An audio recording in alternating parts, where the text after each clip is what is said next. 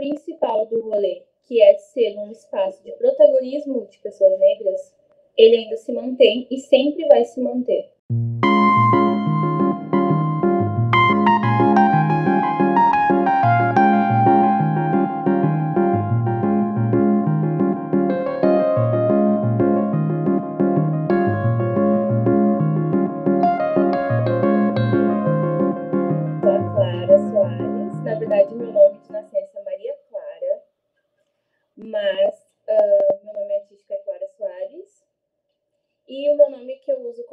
E também como rapper é Cocoa Mami. Então eu tenho essas personas, digamos assim. É, eu trabalho com isso desde 2016. Criei o coletivo Bronx junto com o Juan Santos, o Hustler, que é meu amigo, meu irmão, meu sócio. E o Bronx surgiu com uma ideia de ser um espaço onde houvesse é, uma junção de pessoas de mente aberta, né? Pessoas que estivessem ali pelo único propósito de curtir o rolê mesmo e se envolver pela música sem preconceitos ou julgamentos em relação aos outros, né? O que normalmente é difícil de se encontrar. E também porque era bem difícil em Porto Alegre ter um rolê de música negra feito por pessoas negras para pessoas negras, né? Então, a gente teve essa ideia de criar esse rolê democrático e que fosse no centro de Porto Alegre para é, ter fácil acesso para todas as pessoas que vinham da região metropolitana, como Canoas, é, Gravataí, enfim, e também para o pessoal da Zona Sul, da Zona Norte, de vários lugares de Porto Alegre, porque é um ponto fácil, a gente começou a fazer, tem ônibus, tem trem, tem tudo, então a gente sempre teve essa ideia de fazer um rolê mais democrático tanto que o, valor do ingresso começou em 10 reais e atualmente, antes da pandemia, a gente estava cobrando 15. Então é um valor super tranquilo. E o rolê acabou tomando uma proporção que a gente não imaginava, porque tomou um viés mais político e cultural mesmo, que é, a gente sempre teve um conceito, um posicionamento bem formado, assim, diante do que a gente queria que o nosso público tanto o público que fosse frequentar, quanto as pessoas que iam ver o, o rolê de fora. A gente queria que as pessoas tivessem uma visão bem clara do que era o rolê, mas acabou tomando proporções que a gente não imaginava. Então, a gente participou e convidado para participar de palestras, de muitos eventos que não tinham só a ver com é, o rolê, sabe? A festa da noite. E acabou crescendo. Eu conheci uh, um amigo do dono da minha agência no rolê também, que é o Charão, e me apresentou para o Cláudio, que é o dono da agência que eu trabalho, da Aro, e eu comecei a trabalhar como modelo através da Bronx também. O Juan, que é o meu sócio da Bronx, se descobriu como diretor uh, criativo e como fotógrafo também dentro do rolê. Então, além de ser um rolê que já criou várias oportunidades e um espaço tão legal, né? Também é, foi bom pra gente, assim, pra gente se descobrir, descobrir o que a gente queria, sabe? Então, eu falo muito, eu digo para as pessoas que eu falo bastante, mas eu acho que falar sobre mim é falar sobre a Bronx, porque a Bronx é muito o que eu sou também e as ideias que eu acredito. Então, é isso. Ah, que massa. Que bom que tu fala bastante, porque eu falo muito também, é, é bom ter alguém que fale mais do que eu. Tá? Uh, Então, o, eu não sabia que tu tinha começado a trabalhar como modelo, além de, de trampar como DJ, tu trabalha como modelo também. Eu não sabia que isso tinha vindo a partir do Bronx. Uh, a, o, puxando para esse lado da música, assim, tu já trabalhava como DJ antes do Bronx ou foi a partir do Bronx também? Então, é, eu toquei uma vez antes da Bronx numa festa hoje não existe mais, que existia na época, que era a Festa Negra, que tinha, no, normalmente acontecia na Cidade Baixa, e a primeira vez que eu toquei foi, se eu não me engano, em Novo Hamburgo, eu acho.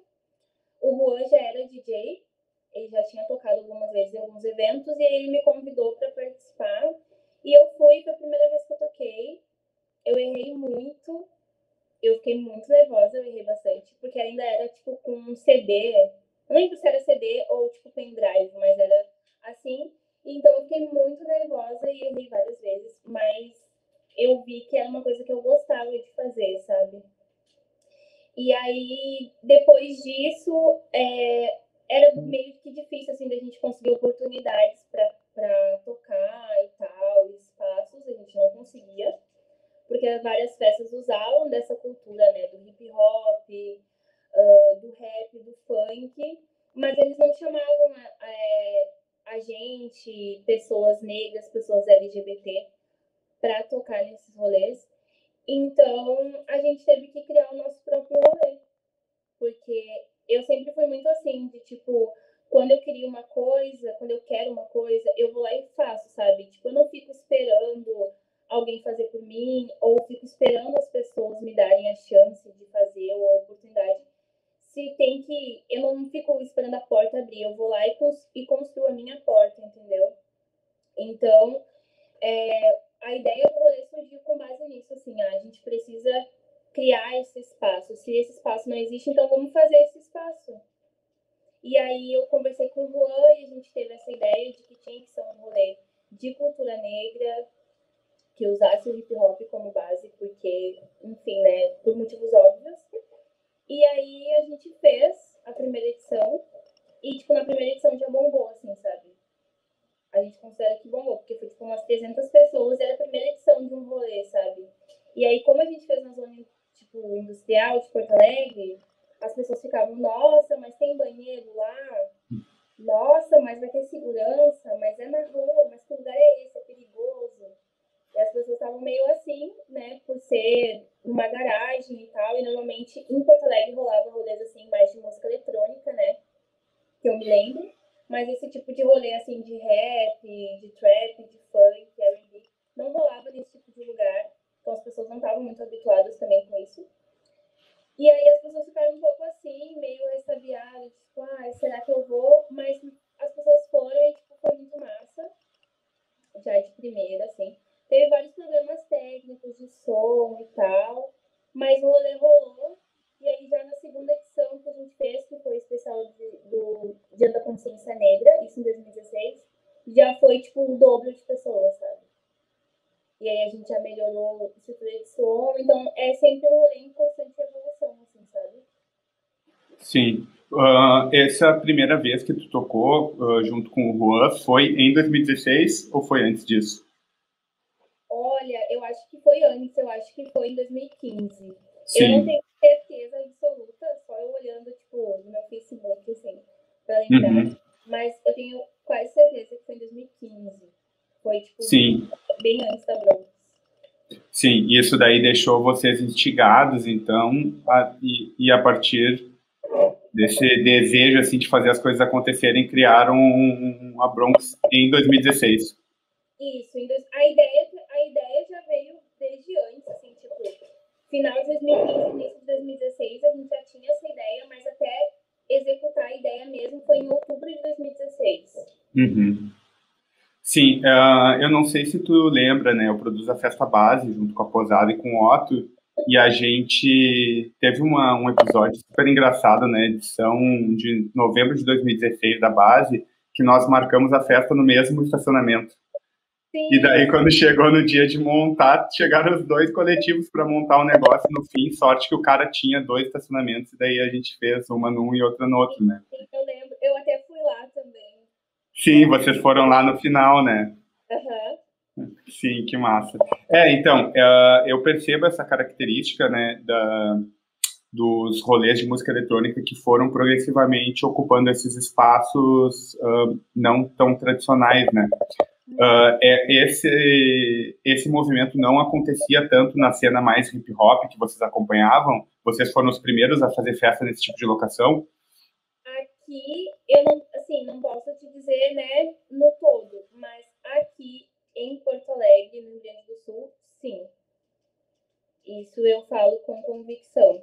Agora, nos outros lugares, tipo São Paulo, Rio, é, Salvador, lugares assim, que já tinha uma, uma cena muito mais, né, sólida e tal.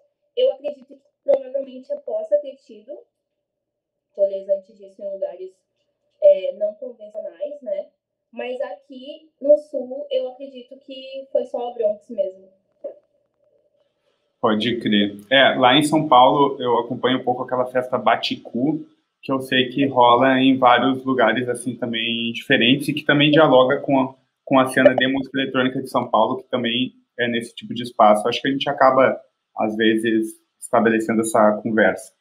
Uh, e como é que foi para a galera, assim, tu disse que a galera já, quando vocês divulgaram que seria num local uh, não convencional, já surgiu uma certa curiosidade, um certo receio, assim, uh, sobre essa questão da cidade, de onde rolam as festas, onde que essa galera costumava colar, onde que rolavam as festas? E como que foi para a galera chegar num lugar inusitado, assim.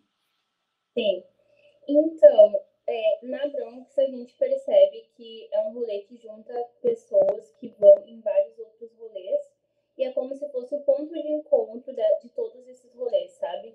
Então, pessoas que vão em festa de música eletrônica e que têm preferência por esse tipo de rolê vão na Bronx também. Pessoas que curtem só funk ou pessoas que curtem, que curtem só pagode, sabe? Que pessoas que curtem rolês bem específicos se encontram na. Então, é, falando por esse rolê mais da cena funk e pagode de Porto Alegre que eu frequentava, ainda frequento, né? Agora na pandemia não, mas antes sim, que eu gosto bastante. Por exemplo, quando eu ia num rolê de pagode em Porto Alegre, eu ia na Zona Sul, tipo, perto da casa onde eu moro agora com meu namorado, que inclusive é do DJ Saboroso, que é um DJ que também toca na Bronx. E eu ia no rolê dele, que tinha toda sexta-feira, num pagode e tal. Rolava lá. Eu sei que tem na Zona Norte, e em pontos mais específicos, sabe? Rolê assim, funk mesmo, tem na Tuca, né? Que tem a cervejaria da Tuca, que tem um campo também, que é rolê baile funk. E tem nos outros lugares também. Mas no centro de Porto Alegre, normalmente os rolês que tem no centro são mais eletrônica ou até mistura pop, funk, R&B, mas aí são os rolês que tem na Cidade Baixa, né? Que são, tipo, rolês mais convencionais. Sim. Uh, tu tá morando agora na Vila Nova e morou na Restinga também, né? E, e esse e esse rolê no bairro, assim, né, tem essas características, esse tipo de sonoridade que tu tava falando, tem esses rolês nos bairros e tal. E tu falou antes sobre uh, esse lance de, de terem várias galeras diferentes, né, tribos diferentes, assim, que acabam se encontrando uh, na Bronx. Eu acho que isso ocorre um pouco porque é no centro, né? Tipo, tu, tu já falou um pouquinho, mas eu gostaria que tu falasse um pouco mais sobre essa questão da escolha do centro e como é habitar o centro e como que se dá o encontro dessa galera na Bronx, assim, tipo, rola de boas? O que, que tu acha que é o que dá a liga para que a festa funcione? Porque eu acho que vocês têm uma questão uh, uh, em relação ao corpo também, em relação a, assim, faz uma discussão de gênero e de sexualidade que talvez crie um espaço seguro, assim, que para que as pessoas possam se divertir e tal. Então, queria que tu falasse um pouco sobre isso, assim. Sim, então, é, eu acredito. Aí, primeiro, a escolha de fazer no centro foi justamente para que a gente pudesse juntar as pessoas de todos os lugares, não só de Porto Alegre, mas como da região metropolitana também. E eu acredito que sendo um lugar de mais fácil acesso a todos, obviamente iria juntar mais pessoas e tal. Porque pensa, se tu mora tipo, na Zona Norte, dificilmente tu vai se deslocar até a zona extremo sul de Porto Alegre ir num rolê, sabe? A não ser que seja uma coisa, tipo, que uma pessoa que tu conheça, um amigo, mas um rolê que tu ainda não conhece, dificilmente a gente se desloca para tão longe, né? Então a intenção já era que fosse um lugar de fácil acesso e ali na garagem tem trem, ônibus, tudo perto, né, para todos os bairros. Então, com isso a gente sabia que ia conseguir atingir um público bem grande, assim, agregar bastante pessoas. E também eu acho, eu acredito que o que faz todas essas pessoas de, de ambientes diferentes se unirem e curtirem o rolê é a música. Eu acredito que seja a música, porque quando eu tô na festa e quando eu tô tocando, ou quando eu tô observando, porque eu observo muito o rolê também, eu vejo que as pessoas elas se unem pela música, sabe? Eu vejo pessoas que nem se conhecem interagindo, dançando juntas, rindo uma para outra, elogiando uma outra, e curtindo através daquela música que tá tocando, sabe? eu sinto que a música que toca no rolê conecta as pessoas. Então a gente tenta sempre colocar músicas atuais, músicas fresh. E se forem músicas mais antigas, músicas que foram clássicos, assim, que as pessoas conhecem de todos os gêneros, seja do funk. Em dezembro a gente fez a edição Furacão 2000. Então era só os funks dos anos 2000 e, tipo, foi muito massa, sabe? Muito. As pessoas se uniram com aquilo, então a gente tenta tocar músicas que as pessoas conhecem, assim, e também as músicas mais novas, atuais, para sempre ser um rolê atual, um rolê fresh, porque eu acredito que isso também conecta as pessoas, até porque o público da Bronx é um público, não é um público tão jovem, mas também não é um público tão mais velho. Fica naquele meio termo, e eu acho que as pessoas jovens, a gente anseia por coisas novas, né? A gente quer tudo que é novo, tudo que é né, aquela descoberta. Então a gente também gosta de tocar músicas que as pessoas não conhecem tanto, mesmo sendo músicas novas, mas que as pessoas também não conhecem tanto, para apresentar para as pessoas músicas novas, coisas novas, coisas diferentes. Eu acho que isso também conecta as pessoas, essa descoberta, sabe? E eu acho que a música é universal, né? A música. A gente pode escutar uma música em o idioma que for, no lugar que for, e as pessoas que estiverem no ambiente, elas vão se conectar através da música. E pegando então já agora o gancho para falar um pouco de música, como que foi assim a, a, tua relação com a música no, assim, desde a infância e tal? Porque eu comecei a tocar com 20 anos, mais ou menos, e evidentemente referências da minha infância, de coisas que eu ouvi na adolescência, acabaram se, se incorporando no meu som. Quando tu começou a tocar ali em 2015, assim, eh, era algo que tu almejava fazer já ou foi uma novidade na tua vida e tal? Como foi a tua infância e tua adolescência em relação à música? Como foi quando tu te descobriu DJ? Então, a minha relação com a música vem da minha família, porque minha família é muito conectada com música, muito mesmo. Tipo, nas festas da minha família sempre tinha, meus tios tem, uh, tocam vários instrumentos, então faziam banda, montavam banda com microfone, com som, cantavam, minha mãe canta. Toda a minha família, assim, gosta muito de música, mas era mais samba e pagode, assim, mais samba, música brasileira mesmo, MPB. E a minha mãe gosta bastante de R&B também. Eu ouvia muito em casa com a minha mãe quando eu era criança. Minha mãe sempre ouvia muita música, ela tinha um som antigo, assim, da Gradiente, aquele, sabe? Que tinha coisinha de CD e tal. E aí, eu e meu irmão, a gente ficava, tipo, ouvindo os CDs que minha mãe tinha o dia inteiro. Aí era CD de samba, CD de R&B, tinha da Beyoncé e tal. E eu lembro que quando eu era bem jovem, assim, eu tinha, sei lá, uns 6, 7, 8 anos, eu era muito fã do Akon, muito fã. Muito fã do Akon mesmo. Era, tipo, fã real número um, tinha DVD, uma parte de coisa, e aí eu, eu tinha, nesse DVD tinha vários clipes de hip hop, e eu ficava, tipo, o dia inteiro, chegava da escola, eu via isso, antes de ir pra escola, eu via isso, e ficava, tipo, ouvindo o dia inteiro. Então, minha relação com a música veio daí, assim, bem da minha família, depois o meu irmão entrou pra OSPA, que é a Orquestra Sinfônica de Porto Alegre, né, então ele tocava trompa, e aí a gente ia nos recitais e tal com ele, e era uma experiência bem diferente, ele ficava em casa ensaiando e tal, tudo desafinado no começo, né? Eu, mas depois ele foi aprendendo e era muito massa ver essa evolução. Ele toca instrumento hoje também. Então, minha conexão com a música vem disso, assim, sabe? Vem da minha família mesmo. Ser DJ não era uma coisa que eu já almejava, foi uma coisa totalmente nova pra mim, totalmente.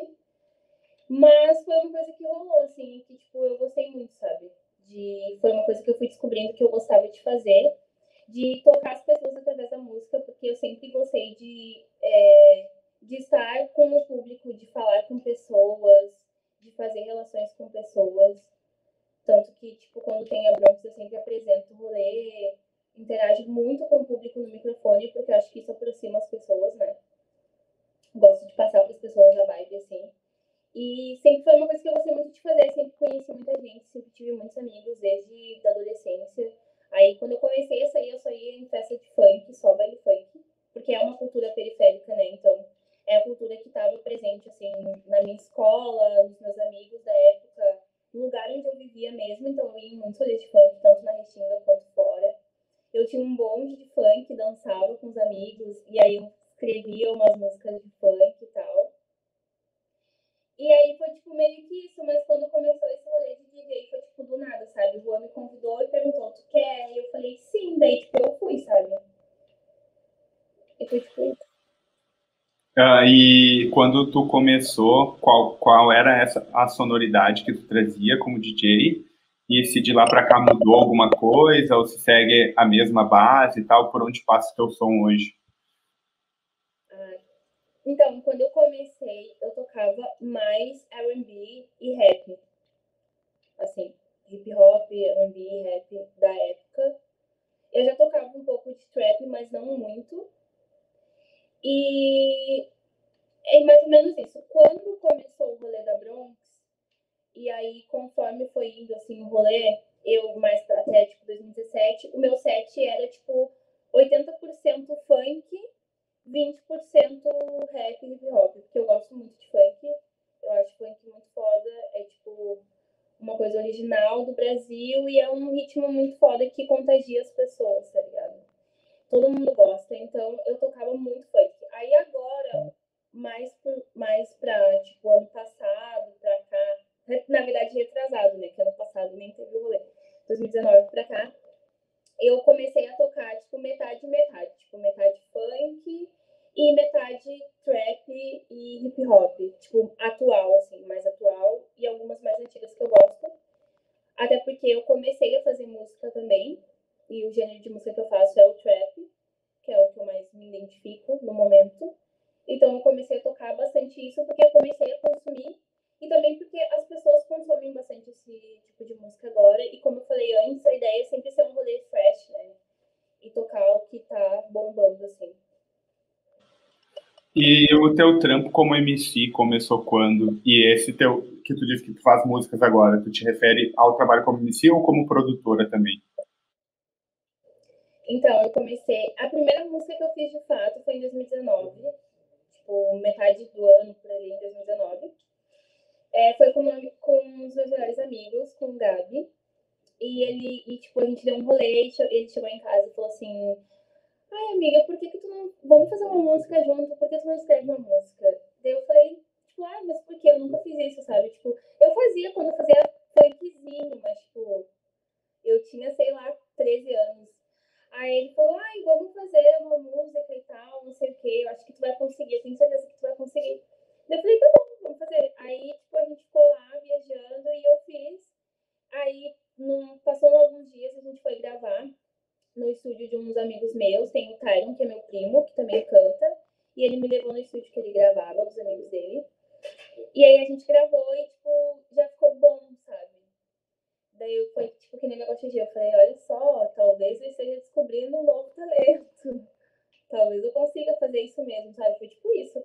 Aí foi a primeira música, mas aí tipo, demorei um tempão até fazer outra música.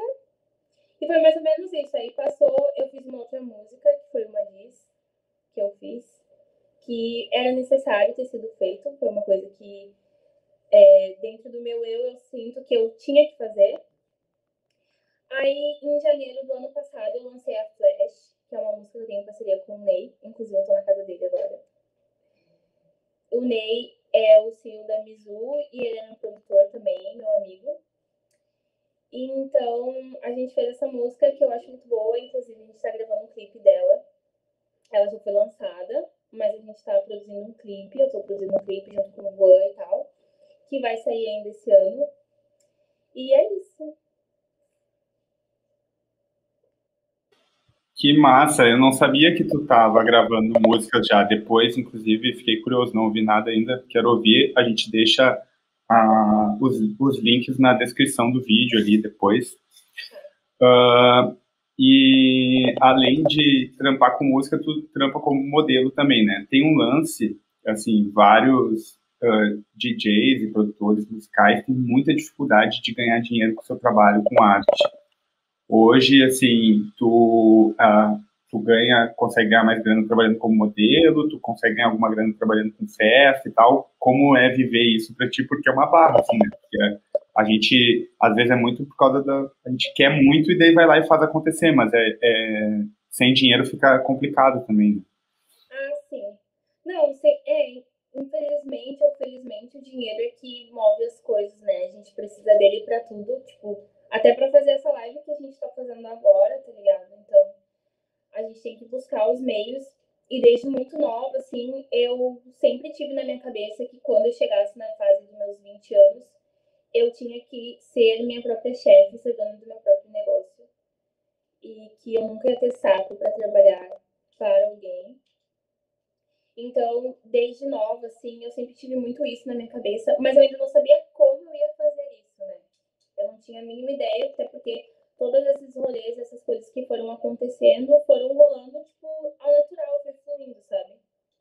Então, atualmente, o que, o, o que eu me mantenho, minha renda é como modelo, graças a Deus, eu consigo trabalhar bastante, estou trabalhando bastante, consigo me manter de boa com isso e também, é, a partir disso, investir nos meus projetos.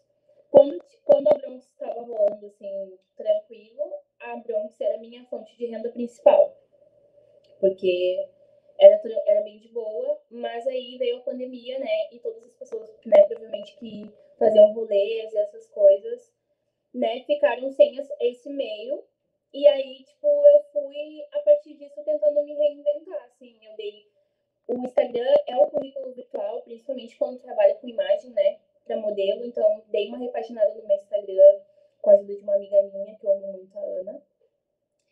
E dei uma repaginada no meu Instagram, fiz umas fotos, comecei a, a usar mais o Instagram, porque durante a pandemia eu fiquei meio que numa bad, assim, então não, não tava postando muito, tava mais isolada e tal, pensando na vida. Aí fui, voltei a fazer umas coisas no Instagram. Não muito, não digo que sou uma criadora de conteúdo, porque eu não sou. Eu sou péssima para mexer com isso.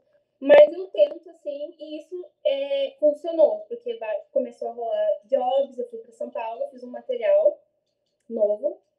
E aí, a partir disso, começou a rolar jobs, e aí os clientes nos jobs falavam, nossa, eu vi que tu postou tal coisa no Instagram, ah, eu vi que tu foi viajar com a tua amiga. Então, as, a gente trabalha com imagem no Instagram, o currículo, eles estão sempre ali vendo. Então, comecei a me reinventar nessa parte e funcionou, assim. Então, agora, atualmente, eu consigo me manter bem com meus trabalhos como modelo. E, a partir disso, eu estou tentando também investir nesse lance da música, né? Porque tem que ter investimento. Querendo ou não, a gente precisa investir para fazer clipe, para tudo, né? Sim, até inclusive aproveitar para te agradecer aí que a Clara tava, a gente tinha marcado tudo e faltou luz onde ela estava, ela pegou o Uber aí, foi até Canoas, então fez uma baita mão para estar tá conosco aí, muito obrigado. E realmente vai dinheiro em tudo mesmo.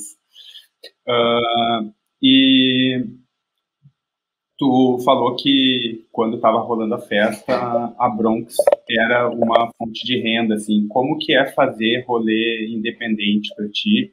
Como quais são assim as vantagens de fazer um rolê fora de, uma, de um lugar mais institucionalizado, de um clube e tal? Quais são as vantagens de, de fazer dessa forma e quais são os maiores desafios também? Porque pô, quem produz rolê independente sabe que é uma correria do cão, né? Olha, se eu disser que é fácil, eu vou estar mentindo, né? Porque não é fácil. Quando o rolê começou, eu ficava muito ansiosa, muito, muito, muito ansiosa mesmo, sabe? Tipo, eu tinha crise de ansiedade porque era muita coisa para resolver e quem produz a Bronx sou eu e o Juan, só nós dois. E a gente tem ajuda do namorado do Juan, o Pablo, que também um dos meus melhores amigos, é um querido a minha mãe também ajuda bastante a gente no rolê. A nossa família é bem envolvida, assim. É só a família que trabalha, minha mãe, minha irmã, a mãe Juan, minha tia, minhas primas e tal. Mas é, aquela, toda aquela função de fazer contato com o fornecedor, de tudo, é o Juan que resolve, sabe? Então, é bem complicado, assim, principalmente por eu ser mulher, né? E ser preta então, às vezes, tipo, é, as pessoas não te respeitam muito, sabe? A tua opinião, a minha opinião, a minha palavra. E às vezes eu acho que eu sou até um pouco chata, mas tem que ser, porque eu, quando eu quero uma coisa de um jeito, tem que ser daquele jeito, sabe? Eu sou tipo assim. Então eu sempre fui muito firme, apesar de já ter né, esse preconceito, esse negócio que eu sempre senti, eu sempre fui muito firme, assim, no que eu queria, sabe? E aí, olha, nossa, é, é cada uma, é cada coisa que, que eu já passei, que se eu for falar aqui, a gente vai ficar até amanhã. Mas, fazer um rolê independente também, a gente conta muito com o público, né? E aí, a gente tem... O público da Bruno sempre apoiou muito o rolê, muito, muito, muito eu sempre, em todos os rolês que tinha, agradecia muito as pessoas pelo apoio, sabe? De as pessoas estarem lá e tal, porque se não é o público, não tem rolê, sabe? Não tem festa. Apesar de todo o corre que a gente faz nos bastidores, de montar bar, fazer pedido de bebida, carregar saco de gelo, varrer o chão, várias coisas que, tipo, eu faço, o Rua faz e a gente que faz tudo real, sabe? sem investimento, sem apoio, tipo, a gente não tem uma família que tem grana e tal, ao contrário, a gente que ajuda a nossa família e toda a nossa família trabalha no rolê, então era uma fonte de renda e emprego para as pessoas da nossa família também. Então tem, tinha mais esse peso, essa responsabilidade de tipo, fazer dar certo, porque tem pessoas dependendo da gente, sabe? Além de todas as pessoas que trabalham, tem os DJs que vão tocar, enfim. E aí ao mesmo tempo, as pessoas, eu acho que as pessoas têm uma visão do rolê, não só do meu rolê, tá? Mas de outros rolês. Nossa, quem produz uma festa é rico. Nossa, é tranquilo, tipo, colocar minha família inteira na lista, tranquilo liberar bebida na Copa para todo mundo, porque, nossa, eles devem ganhar muita grana, eles são ricos.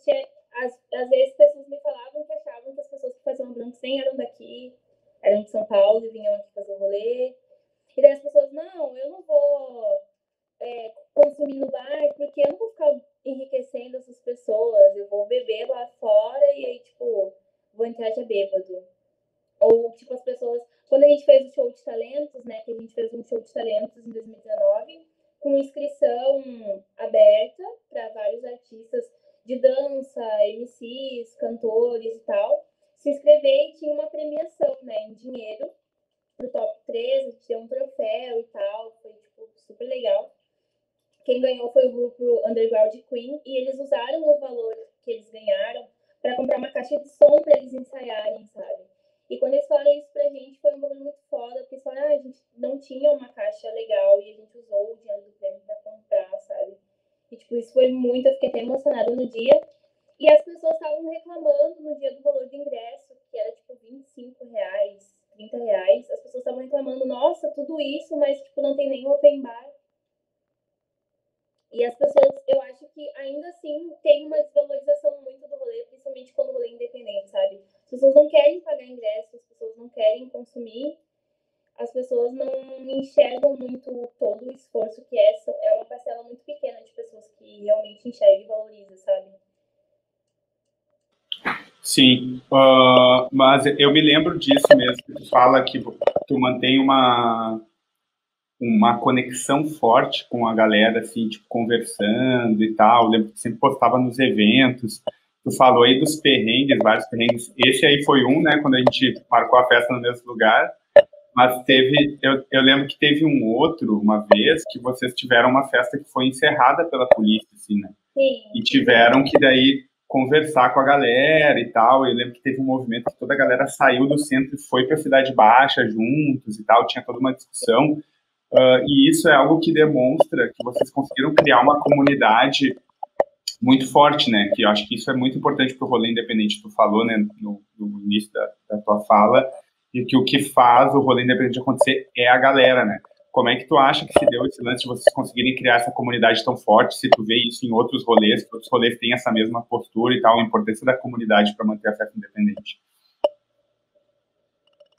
Então, eu acho que quando tu trabalha com o público, tem que ter uma conversa aberta e dentro da e dentro da assim da nossa ideia, do nosso conceito, a gente sempre teve uma ideia muito clara do que a gente queria passar para as pessoas, tipo, muito nítida, assim, do que a gente queria que as pessoas soubessem do rolê e de quais as pessoas que a gente gostaria que frequentassem aquele rolê também.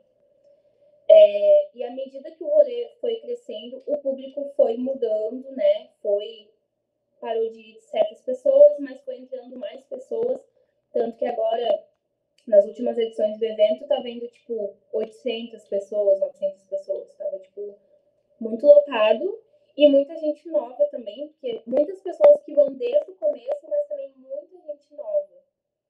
E eu acredito que para um rolê se manter durante tanto tempo, tipo, cinco anos que tem a Bronx, faz a Bronx esse ano já, um rolê se manter durante tanto tempo, precisa ver essa, é, essa rotatividade de pessoas. Eu acredito muito nisso. É importante manter pessoas que vão desde sempre, mas também é importante renovar o ciclo e mais pessoas, pessoas novas conhecerem o rolê pra, e as pessoas que iam antes talvez já não combinam mais com elas, com o que elas pensam, com o que elas acham, e elas vão ir para descobrir outro rolê.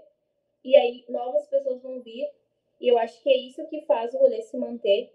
E ao mesmo tempo existe um público fiel, uma parcela, um número X de pessoas que sempre vai em todas as edições e que sempre está lá, e eu reconheço a maioria dessas pessoas. Não todas por nomes, mas pelo rosto e tal das, das pessoas. Eu reconheço muitas pessoas que eu vejo que vão desde sempre. E uma forma de manter a nossa relação, assim, próxima a essas pessoas é interagir com essas pessoas durante a festa. Pelo menos é a minha forma.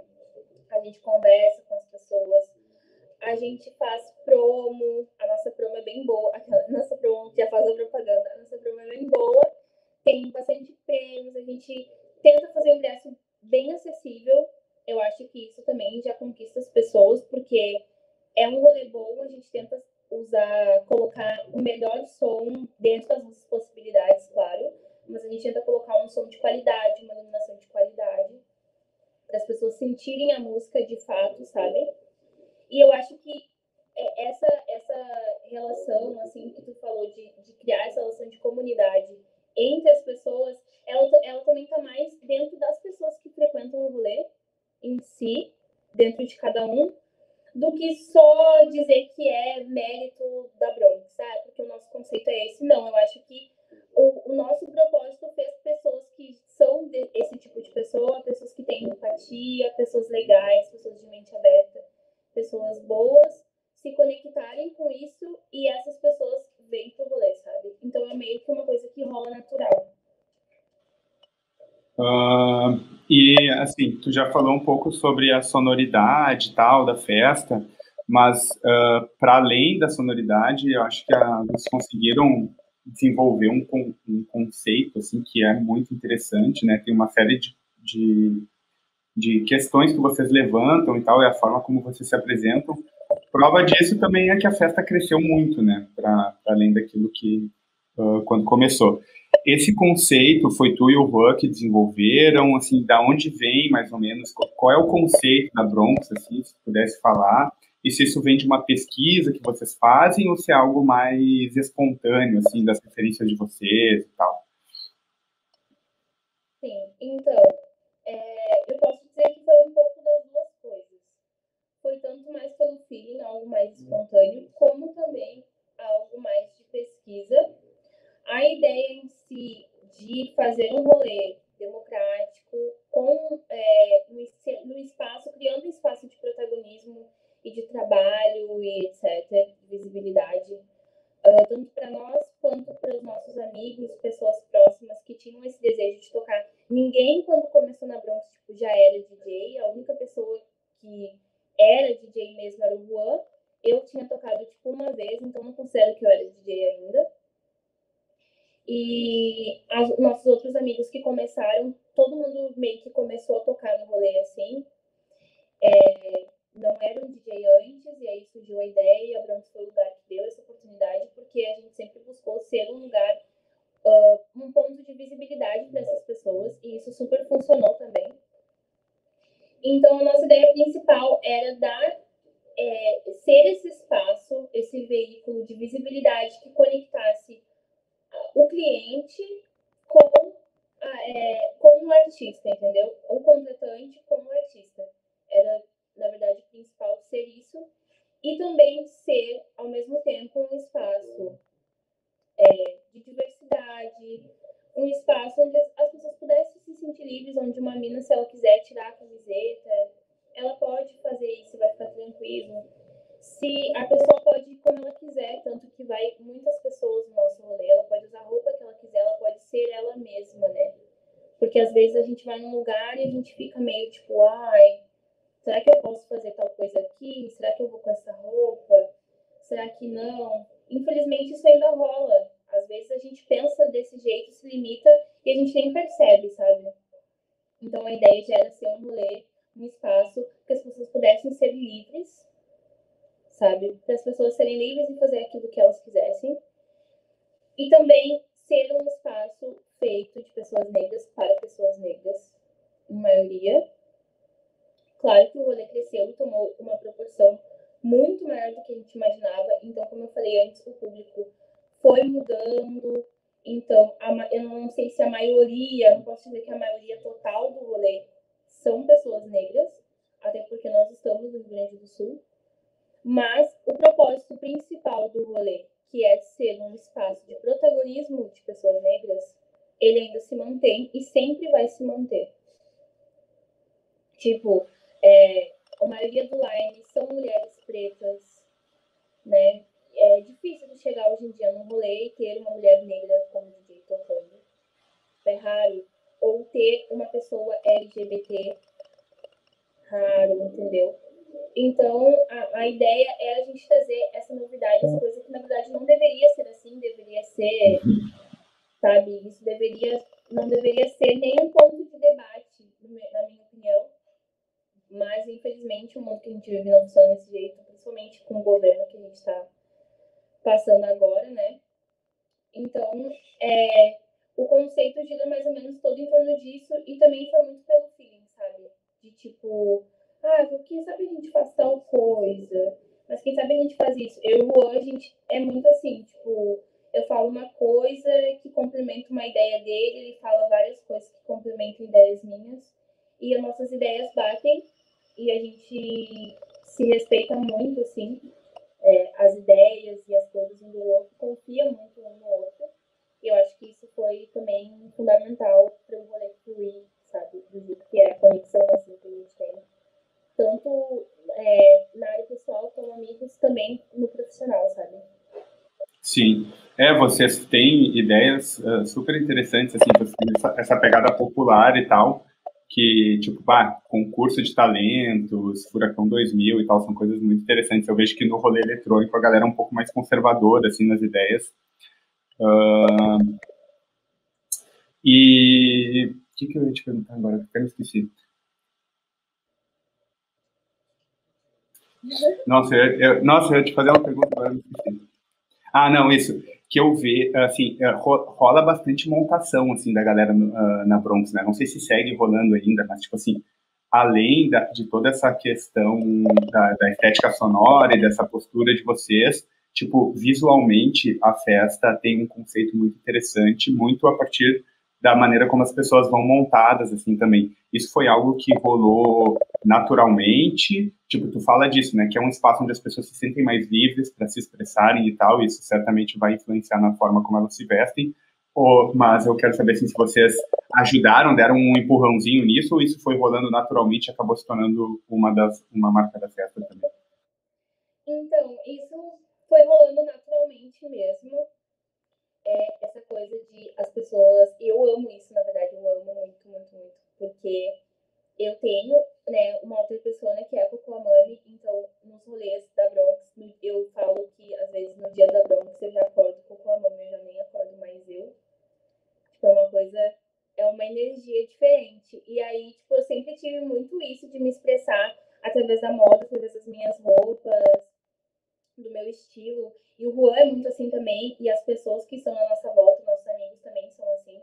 Então a gente sempre fazia, tipo, não, eu vou, hoje eu vou usar o meu melhor look, vai ser tipo o melhor look, vou fazer o melhor penteado, a melhor maquiagem pro rolê, sabe? Tipo, vou me esforçar, porque é uma vez por mês ou uma vez, né, a cada dois meses, então a gente vai. E aí eu acho, e isso eu acho que esse esse sentimento é, dentro das pessoas, do público, surgiu naturalmente, sabe? Mas a gente, a, a gente largava umas coisas subliminares, assim, tipo, olha, vai ser o rolê, o melhor rolê. Então, é, prepare o melhor look, a gente sempre colocava, prepare o melhor look, chamar todos os amigos, né? Todo mundo ir e tal. E aí eu acho que essas, essas coisinhas que a gente falava aqui e ali também já iam colocando, nossa, vai ser o rolê, o rolê. Então eu tenho que me puxar, eu tenho que ir com o melhor look, eu tenho que arrasar. Então é muito isso, eu fico muito feliz, porque eu sempre vejo as pessoas assim, tipo, com os looks lindos, sabe? Eu, eu amo, acho tudo. Vai várias drags também montadas, eu acho tudo. Sim, certo. E certamente tem influência a postura de vocês e tal, de incentivar e largando essas mensagens subliminares. E daí, no fim das contas, né, acho que de fato vocês começaram um rolê já com tipo 300 pessoas, que já é uma coisa grande, mas o negócio de fato explodiu, assim, né, chega perto de mil pessoas e tal, expandiu bastante. E daí, isso acabou chamando atenção, né, de, eu não sei se marcas e tal, eu sei que vocês já fizeram um editorial, na época com a ONI e tal, uma coisa assim. Uhum. Uh, eu lembro também de uma vez, eu e o Juan, a gente falou no mesmo evento, que era do, do MECA, eu acho, um painel do MECA. Então, vocês foram notados, né, por essas outras instituições. Queria que falasse um pouco sobre essas parcerias que vocês fizeram, se valeram a pena, como é que é, porque para além da música, a visibilidade que vocês ganharam, além da festa, né, acabou extrapolando e chamando a atenção de marcas, agentes. Sim. Então, é, a gente já tinha buscado um pouco nessa transição de quando a gente fez a parceria com a ONI, o aplicativo ONI na época, que vendia ingresso e consumação. A gente tentou, nessa época, é, fazer contatos com algumas marcas para conseguir algum tipo de apoio ou patrocínio e tal, mas a gente não conseguiu. Aí teve. Deixa eu pensar. É, aí passou um tempo, passou, a gente fez a nossa edição de um ano, a gente fez uns workshops no Iberê Camargo, lá no museu, no Iberê.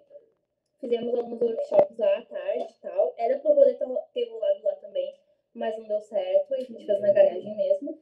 Aí passou um tempo, porque eu acredito que foi um pouco também pela visibilidade desse rolê de um ano que teve, que foi bem foda, assim, foi bem. Foi muita gente e tal. Aí passou um tempo, acho que foi, é, foi no ano seguinte, 2018, a gente recebeu um convite da Budweiser para participar do projeto Bud Basement, que rolou no Brasil todo, rolou em Porto Alegre também. E aí a gente foi convidado pela Budweiser, a Budweiser estava mapeando rolês assim, do Brasil todo, para participar da agenda do espaço, né? Que era para passar os jogos da Copa e também tinha rolês locais, shows, DJs, várias coisas. Aí convidaram a Bronx, a gente para fazer.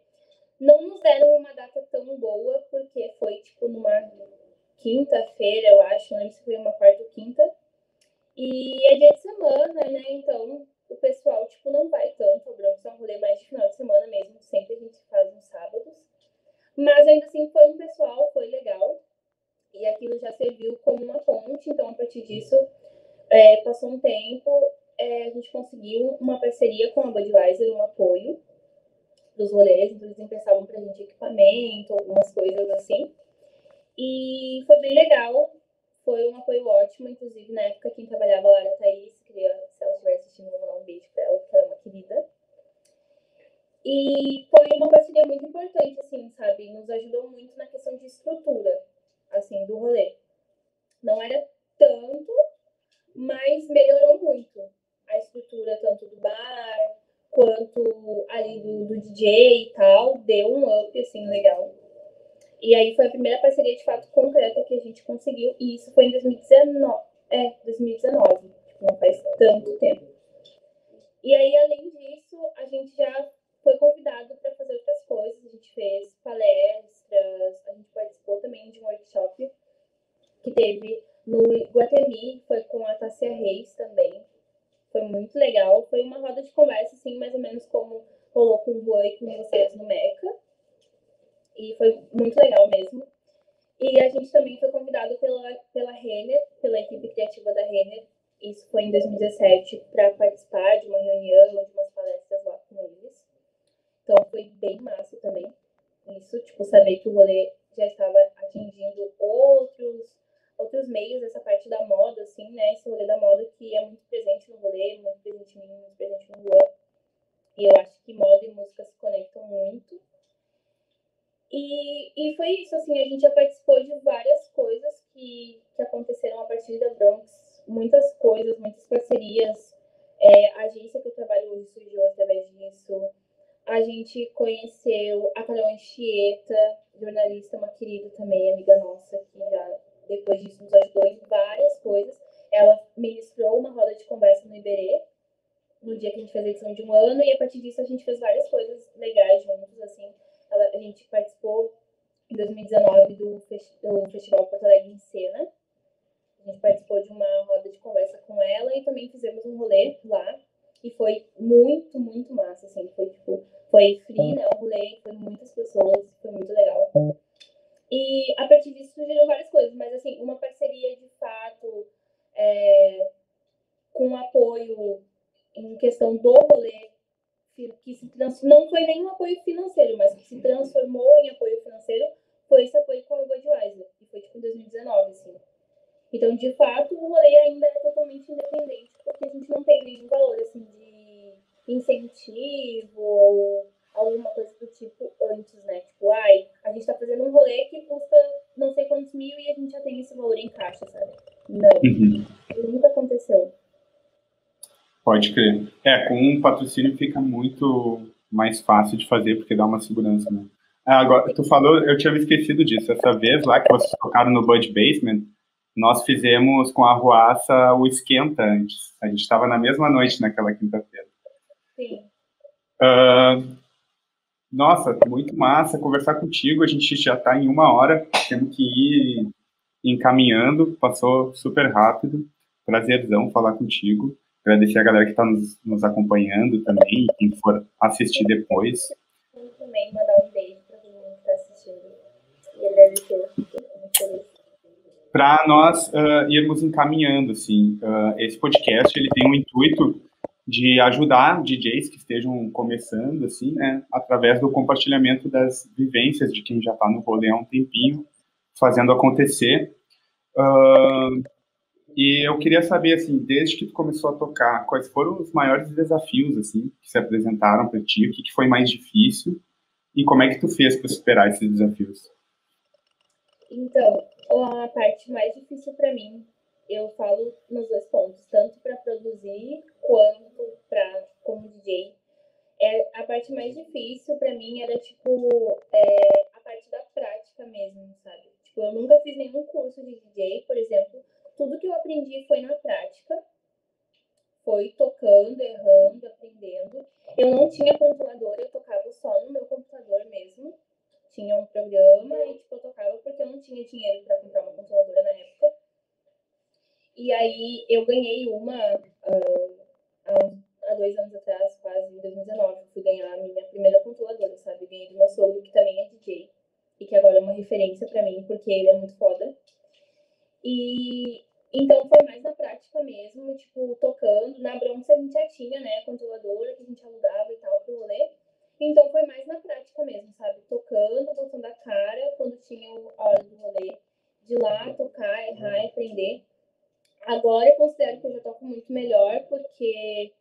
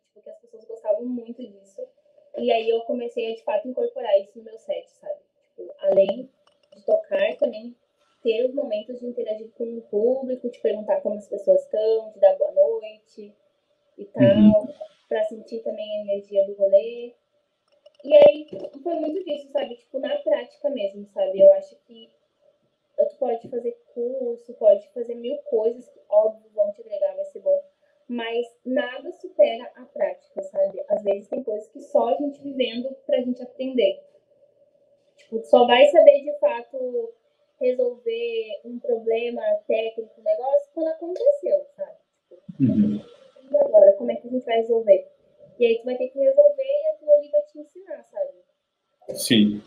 Uh, e do... Olha os passando aqui atrás. Ah, é isso aí. É. Família brasileira.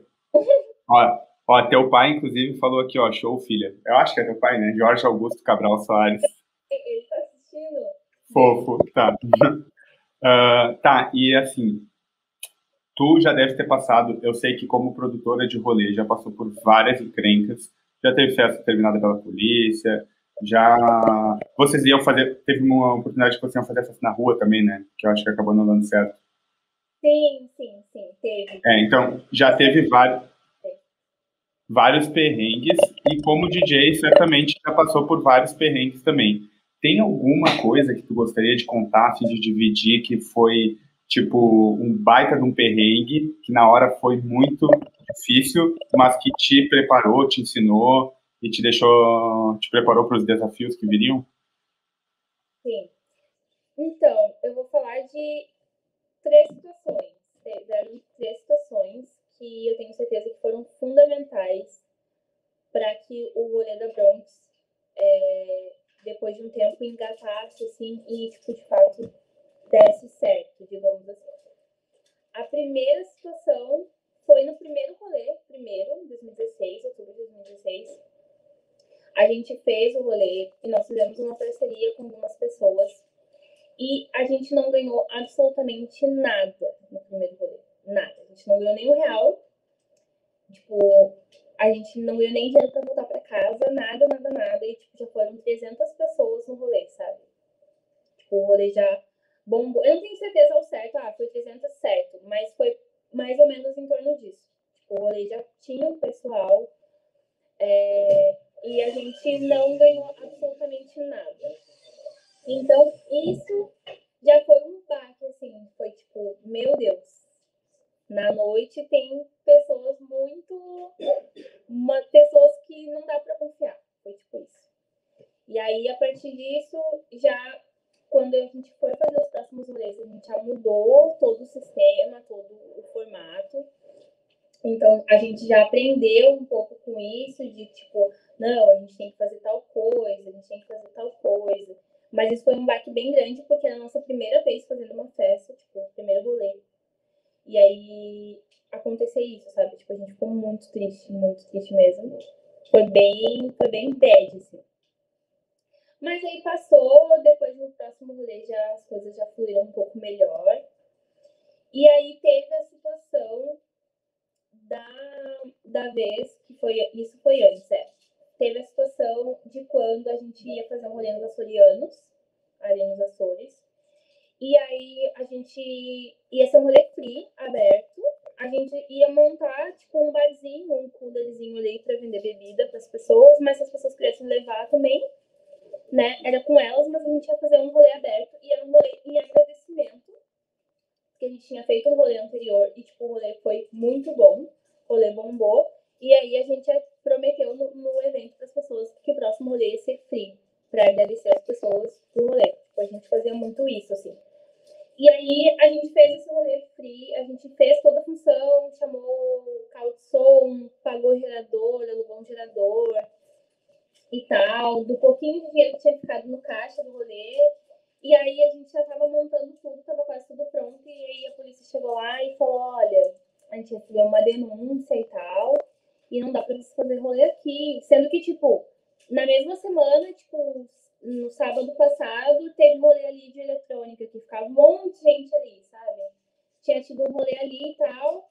E a gente ficou muito bravo, porque a gente falou, nossa, mas tipo, semana passada teve um rolê aqui, tipo, até de manhã, e tava, tinha muita gente, e na nossa vez dá errado. Mas aí a gente já tinha feito algumas coisas no 9.3. Eu não lembro se a gente já tinha feito alguma Bronx no 9.3 ou se foi a primeira. Ou eu sei que eu já tinha tocado lá e tal, mas não lembro se foi a primeira Bronx de fato que teve lá. Eu acho que sim. Aí uh, eu falei com o pessoal do bar, que eu conheci na época, era até o Buiu. Eu mandei uma mensagem pra ele e falei: olha só, brecaram um rolê aqui, será que tem como a gente levar o rolê pra ir? Porque foi tipo na hora, a gente, não, a gente vai ter que resolver. Tipo, é um rolê free e tava quase na hora do rolê e as pessoas vão vir, a gente vai ter que fazer a festa acontecer, a gente não pode cancelar. Aí eu falei com ele, falei, não, beleza, vem aqui que a gente conversa. Aí fui lá, não, pode fazer o rolê pra cá e tal. A gente levou o rolê pra lá e, tipo, postou no evento e todo mundo comprou e foi, sabe? E bombou, assim, tipo, lotou. E foi muito massa esse dia também. Mas esse dia também foi um, um aprendizado de tipo, faça as coisas do jeito certo, ligue para a prefeitura, peça uma licença, né? Já foi meio que isso assim, a gente ficou, foi bem frustrado, porque a gente teve que pagar as coisas que a gente já tinha alugado, né? Tipo, gerador, é, o, o negócio do som, a gente teve que pagar o frete, então foi um rolê. E a última vez que eu considero. Teve várias coisas, tá? Mas essas para mim foram as principais. Foi a vez que foi a mais triste, que foi quando a gente fez a edição de carnaval de 2018, em fevereiro, e daí a gente teve uma denúncia. A gente sabe que foi uma denúncia. Uma pessoa ligou 20 vezes para a polícia, a mesma pessoa, que a polícia, eles falaram pra gente, né? Os policiais falaram, que essa pessoa ligou e falou várias coisas, denunciou o rolê. E aí uh, a festa acabou tipo duas da manhã e já tava tipo muito lotado, muito lotado. Então, tipo, ia ser. A, a gente tem certeza que seria a edição da Bronx que mais ia ter gente, sabe? Porque a gente tinha vendido muito ingresso antecipado já. E o rolê tava lotado. E aí as duas, eram umas duas e pouca da manhã, foi na hora do meu set ainda, o rolê acabou. E foi muito triste, porque a polícia também foi muito agressiva com a gente, muito agressiva. Eles chegaram com arma na nossa cara, assim. E na cara da minha mãe, foi todo um teto, começaram a xingar todo mundo e falaram que acabar com o rolê. E aí a gente meio que tentou debater, e eles falaram que ia levar o rolê preso se a gente não acabasse o rolê. Então a gente teve que ir lá e falar para as pessoas que tinha que ir embora e tal. Foi muito triste. É, a gente teve que assinar umas paradas e foi bem pesado, foi um rolê bem pesado porque a gente teve um gasto enorme, a gente teve que pagar tudo.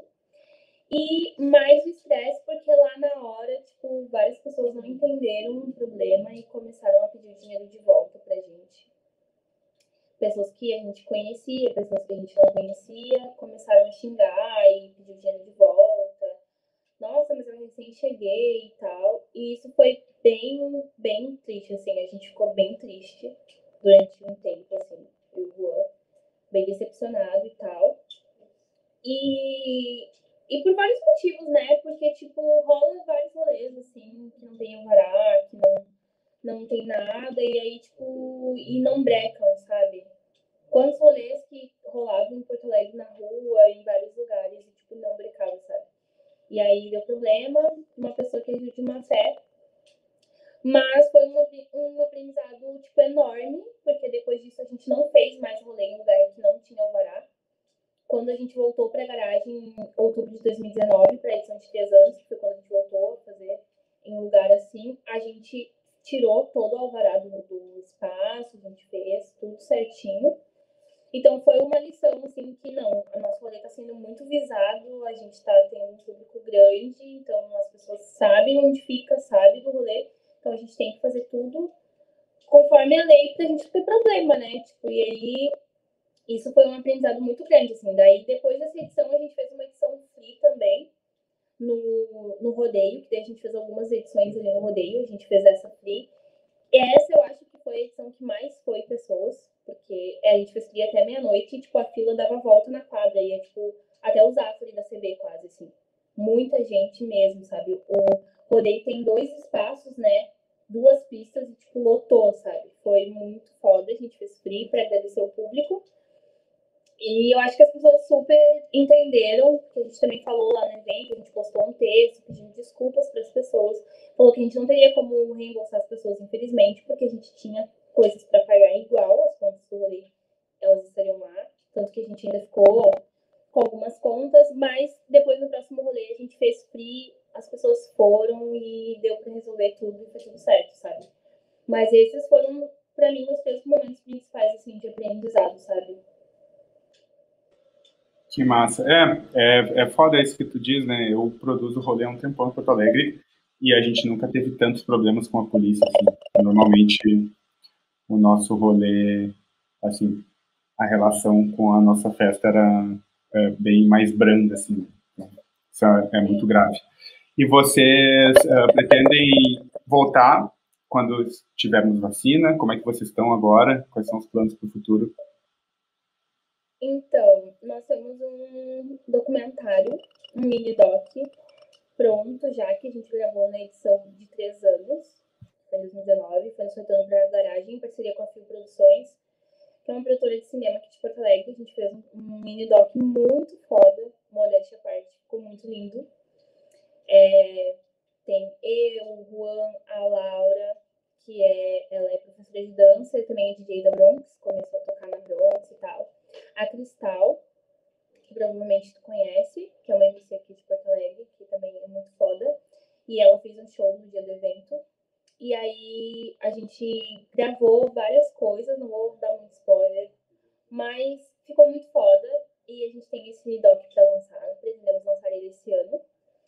E fazer algumas outras coisas que nós vamos fazer no Instagram da Bronx, que ainda são segredo, não posso falar mas uh, o ano passado foi. A gente precisou, assim, dar uma pausa, dar uma respirada e é, cuidar da nossa vida pessoal, né? Tipo, o que vamos fazer agora? Porque a Broncos tomava totalmente o nosso tempo, tipo, totalmente. Era uma coisa, tipo, a gente tá fazendo esse rolê e pensando no próximo. A gente ficava todo mês em função disso, assim. Com certeza tu deve, faz o rolê um tempão, deve entender que a gente fica sempre, tipo, com a cabeça mil, né? Envolvido naquilo.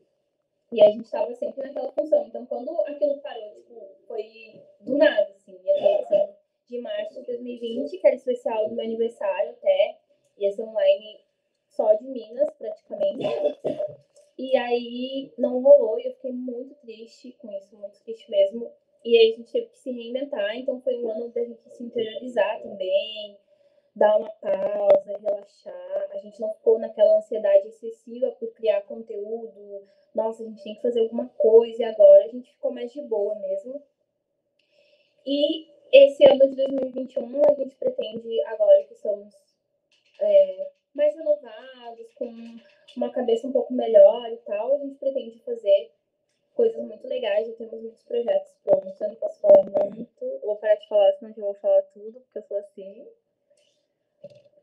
ansiosa, já falo, mas a festa em si, só depois da vacina mesmo. A gente não vai fazer rolê antes, por uma questão de responsabilidade, tanto com o nosso público, tanto com as pessoas que trabalham no rolê. Né? Tem pessoas do grupo de risco, minha mãe, mãe do Juan, minha tia, minha família. Então, essa doença é muito séria, esse vírus é muito sério. Já matou muita gente, é muito perigoso. E eu até queria aproveitar esse espaço para dizer para as pessoas se cuidarem, gente, se cuidem. Se cuidem muito, usem máscara, usem álcool em gel, fiquem em casa o quanto vocês puderem. Eu sei que é difícil, porque eu mesma hoje tive que sair de casa, tenho que sair de casa para trabalhar, para ir no estúdio, para fazer várias coisas, mas sempre tomando os devidos cuidados e a gente só pretende voltar mesmo quando tiver a vacina e Vacina já tem, mas quando as pessoas já estiverem vacinadas e a gente quer que as pessoas estejam no rolê tranquilas, sabe? Tipo, não, eu estou aqui, eu estou seguro aqui. Eu quero que as pessoas se sintam seguras na Bronx. A ideia sempre foi essa, que fosse um lugar de segurança para as pessoas. Então, eu não acho certo fazer um rolê agora, no meio da pandemia, sabe? Que eu sei que nem eu ia me sentir segura fazendo isso, estando lá, assim como eu sei que muitas pessoas poderiam até ir, mas não iam se sentir fazendo aquilo, sabe? Então, eu acho que é uma coisa de empatia e de também. Pode crer. Ah, que massa! É isso aí. Te agradecer novamente. Adorei o papo, muito massa. Uh, poder entender um pouco esse processo todo de vocês, porque a festa é realmente incrível. Uh, eu vou deixar os links depois aqui embaixo do teu sons, do teu Instagram e tal, para a galera que não conhece poder sacar também. Uh, e é isso. Muito obrigado mesmo. Amei conversar contigo. Vai estar disponível depois aqui no YouTube, no SoundCloud e no Spotify. Eu te mando todos os links para poder compartilhar. Obrigada. Eu vou compartilhar muito, vou assistir também de novo depois. E eu dei muito convite, fiquei muito feliz de participar. Eu adoro conversar e expressar. Eu acho muito legal que a gente que produz rolês e tal, a gente consiga se conectar e trocar essas ideias. Acho que agrega tanto para mim quanto para as outras pessoas. Eu acho que é importante ter essa troca, né? Eu acho que é na troca mesmo, quando a gente conversa, se conecta com as pessoas, que a gente aprende muita coisa também.